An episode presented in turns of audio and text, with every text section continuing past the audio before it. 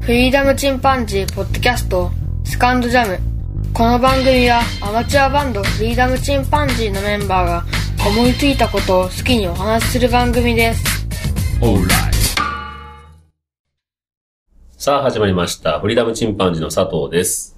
フリーダムチンパンジー、ノッチです。フリーダムチンパンジーのケンです。はい。今日は、不思議の海のナディアにつ いて。なぜ、なぜ笑えるのかわからない。それ 話したいな。話したい。話したい。そうそうそう。まずそれを選んできた理由は知りたいわ。選んできた理由は僕が、ノーチラス号っていう、そのアニメの中に出てくる戦艦、潜水艦潜水艦。船まあ潜水艦ね。のプラモデルを作って、それをツイッターで上げたら、まあちょっとナディアの話で盛り上がったっていう。うんで、まあナディアの話やってみようかなと思って、意外と見てる人いるなっていう。うん。多分聞いてる人で見てる人はどのぐらいいるのかちょっと怪しいんだけど、 なのでとりあえずあの、ウィキペディアさんで、おは星の海のナディア、い。あ、いいですね。前段が。えー日本放送協会で NHK ね、1990年4月13日から1991年の4月12日にかけて、えー毎週金曜日に放送されたテレビアニメ全39話ということで、ジャンルは SF です。うん。原作はジュール・ベルヌの回転2万マイルって言ってるけど、実際のところ全く関係ないよね。うん。うん。読みましたけど全然違います。で、作ってる会社はガイナックスという会社で、ええまあ、いわゆる、うん、エヴァンゲリオンとか、そうですね。有名なところでね。理由と作られた会社です。で、監督は安野秀うんう明ん。ですね、総監督。キャラクターデザインは貞本義行だっけそうそうそう。うん。吉行さんやったかうな。ん。この人もやっぱエヴァンゲリオンで有名だったけど、うん。僕の好きなあの、これもそれだけで話したいぐらい好きな、オネアミスの翼っていうあ、お悩みですね。うんでもキャラクターデザインしてる人です。なんか小ネタが書いてあるけど、タイトルの海という字は、榊漠山初夏の えが書いてるんだって。本当海って読めないような字なんようんね。なんかねなんか、これグニャンとそうなそうってそる。うそうそう。これ今初めて知ったよ、俺。初めて知っで、この本作のベースとなったのが、1980年代初頭に、宮崎駿が NHK のテレビシリーズ、未来少年コナンの、うん未来少年コナン2という位置づけでうん、海底世界一周という企画があったと。ただこの企画が実現せずに、えっと、その企画を宮崎駿が天空の城ラピュタに転用したという話です。た。へえ。知らなかった。でもその一方、元の企画そのものは NHK と東宝に残されて、うん。で、プロデューサーが、うん、この企画案をガイナックスに持ち込んだというのが、経緯らしいですね。そうそで、結局この作品の中で謎の青い石が出てきたりとか、超古代文明が出てくるとか、で、ナディアが追われるシーンとかっていうのがラピュタに似てるっていうのは、こういった展開をもともと設定してたからって いう。 何それ一卵性ソーセージって。まあ、そんなのね。 僕らが大好きなラピュタと、 え、繋がって実たは姉妹作品と言ってもいい。マジで。えこれは僕今初めて読んでびっくりしました。すごいね。痺れたわ熱い。な、これ。 どんなマニアックな話なのかと思ったけど。すごいね。ということです。その、そのも、あとね、劇場版っていうのまで作られたんだけど、まあこれはちょっとあの、なかったことにしたいぐらいの作品なの で、今回は、フレーズみたい 今回は、あの、テレビ放送された方のう。、はい。そうですね。海のナリアだけを取り上げたいと思うんですが、で、まあ、この話、まあ、ざっと言うと、あらすじとしては、西暦1889年が、このお話の舞台と。うん。いうことなんだけど、まあ、そこに宇宙船とか出てきたり、宇宙人というかね、出てきたりとかいう世界なんで、うんまあ、なんとも、まあ、完全に架空の世界なんですけど、えー、発明好きの少年ジャンとナリアという少女が出会って、で、その二人の冒険物語って言っていいのかなそうですね。うん。まあ、一言で言ってしまえばそんな話なんですが、もうあとは見たことがあるという体で、ネタバレというかね、うん。うん知ってらっしゃる方向けに話をしてきそうまでして、すね。いいと思う。見てない方は、あの、なんとか見てもらえれもう当ば、てない方は多分題名でスルーされてると思いますから。 ぜひ見てください。とても面白い面白いアニメなので面。白で、僕らこれ見た時は1990年ということなので、ええもう28年も前。そういうことですね。 29年か高校生やったうわ。ん。よう覚えてるよ。うん。うん。僕も覚えてる。あのーすごい楽しみで毎週。うんあ、わかるな。僕、後の方から見たんだけうん。ど。結うん構、結構。僕最初からなんかね、その予告編見て、見たら、録画したわ。ね、当時、ビすデオ、ごいねビデオでテー当プ。時としてやっぱ り絵がね、すごい綺麗というか、うん。すごいあクオリティ高の、なんで南の島辺でちょっと作画崩 壊してる時もあったけど、島辺ね。明らかに海外に発注したっていう、なったけど、そうまなんじゃないあこのまま作品どうなるんだろうと思った ら、最後の方怒涛のようにいいからね、そそうものすそごいこで外注させて、全勢そ力のを。メインの人は、その最後のクライマックスを作ってたっていうあ、もう話。そのと、同時進行そだれね。で最後の作画がすごい神がかってる。本当ね、だから映画クラスの画質なんだよね。うんうん。作画がうん。本当に、あの、綺麗な絵で。で、話自体もすごい面白かったしねう。ん。うん。まあ、冒険活劇だし、やっぱりラピュタ的なその、うんもう含めそうだてね、やっぱりまあ少年たちのアニメって心を。話数が決まってるからさ。うん。ねあれ、最初の頃全何話って出てたし。そうそうそうそう。だからそのね関係だろうね。そうだね。大人の事情というか。 それでね、まあ、その途中でクオリティがちょっと下がるところがあるけど、うん。まあね。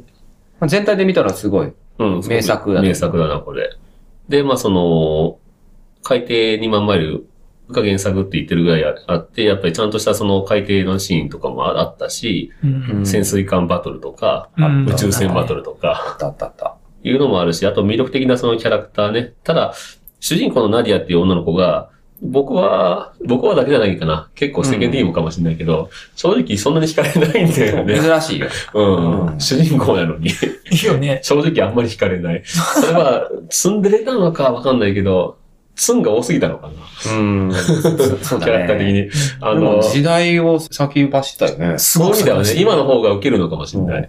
当時ツンデレって言葉なかったうんなかったもんね。あそうか、そういう意味ではすごく珍しうんいヒロインだったのかもしれないね。ヒロインだし、すごくインディペンデントだったね。うん自立してたね。未だに褐色の美少女、美少女というか、うんあの主人公の女の子ってあんまいなあい。んまりない。ああ、そういうのもあるかもしれないね。うんまあ、その女の子はナディア、肌は褐色。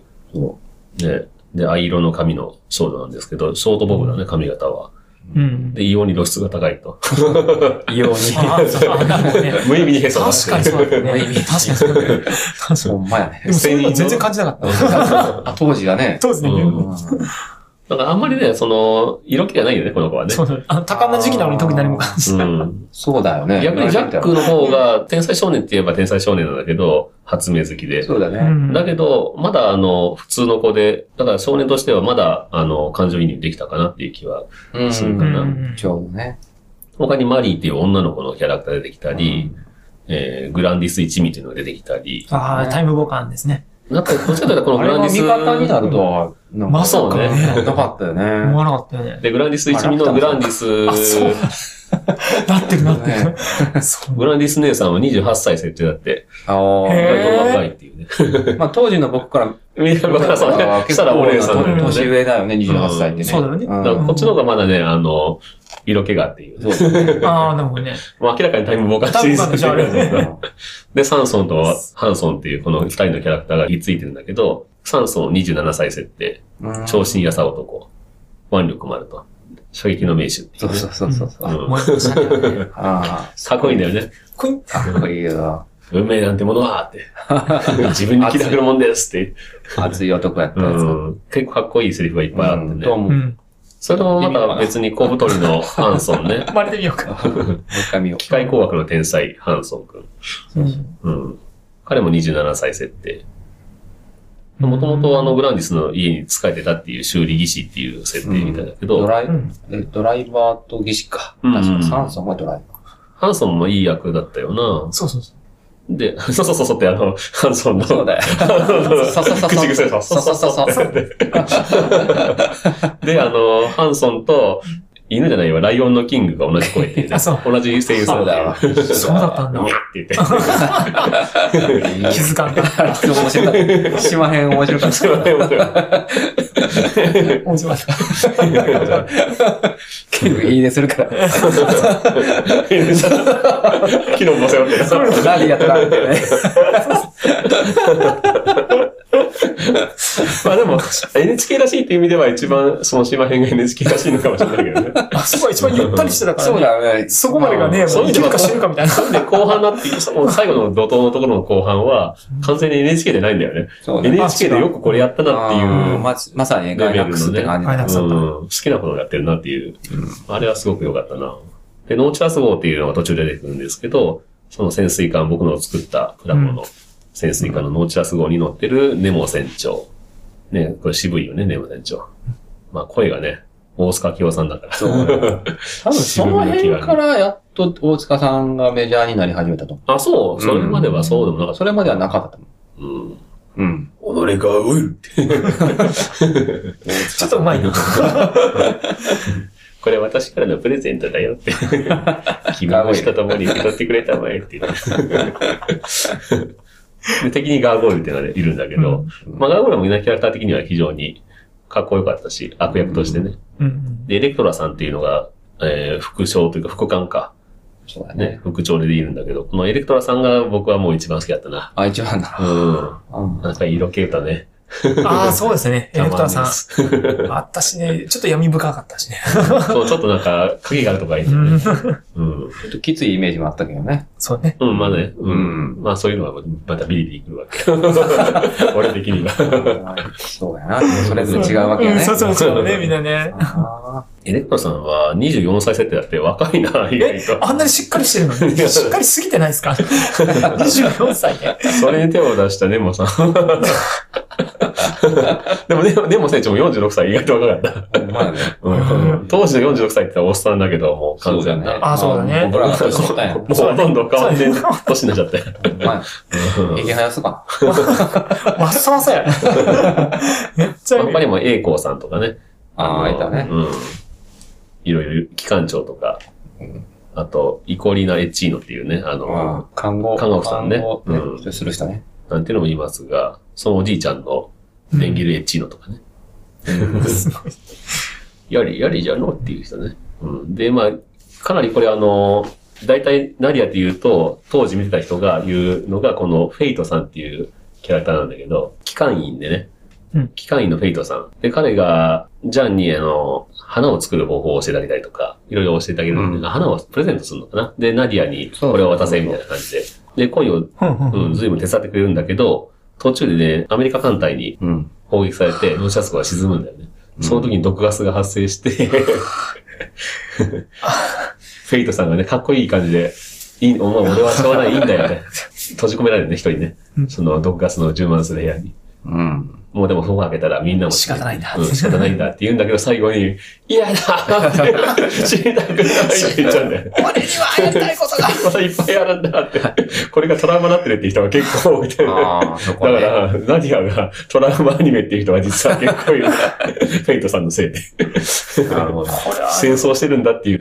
これも NHK 結構思い切ったなっていううん。とこはあったかな。そうだうね。ん。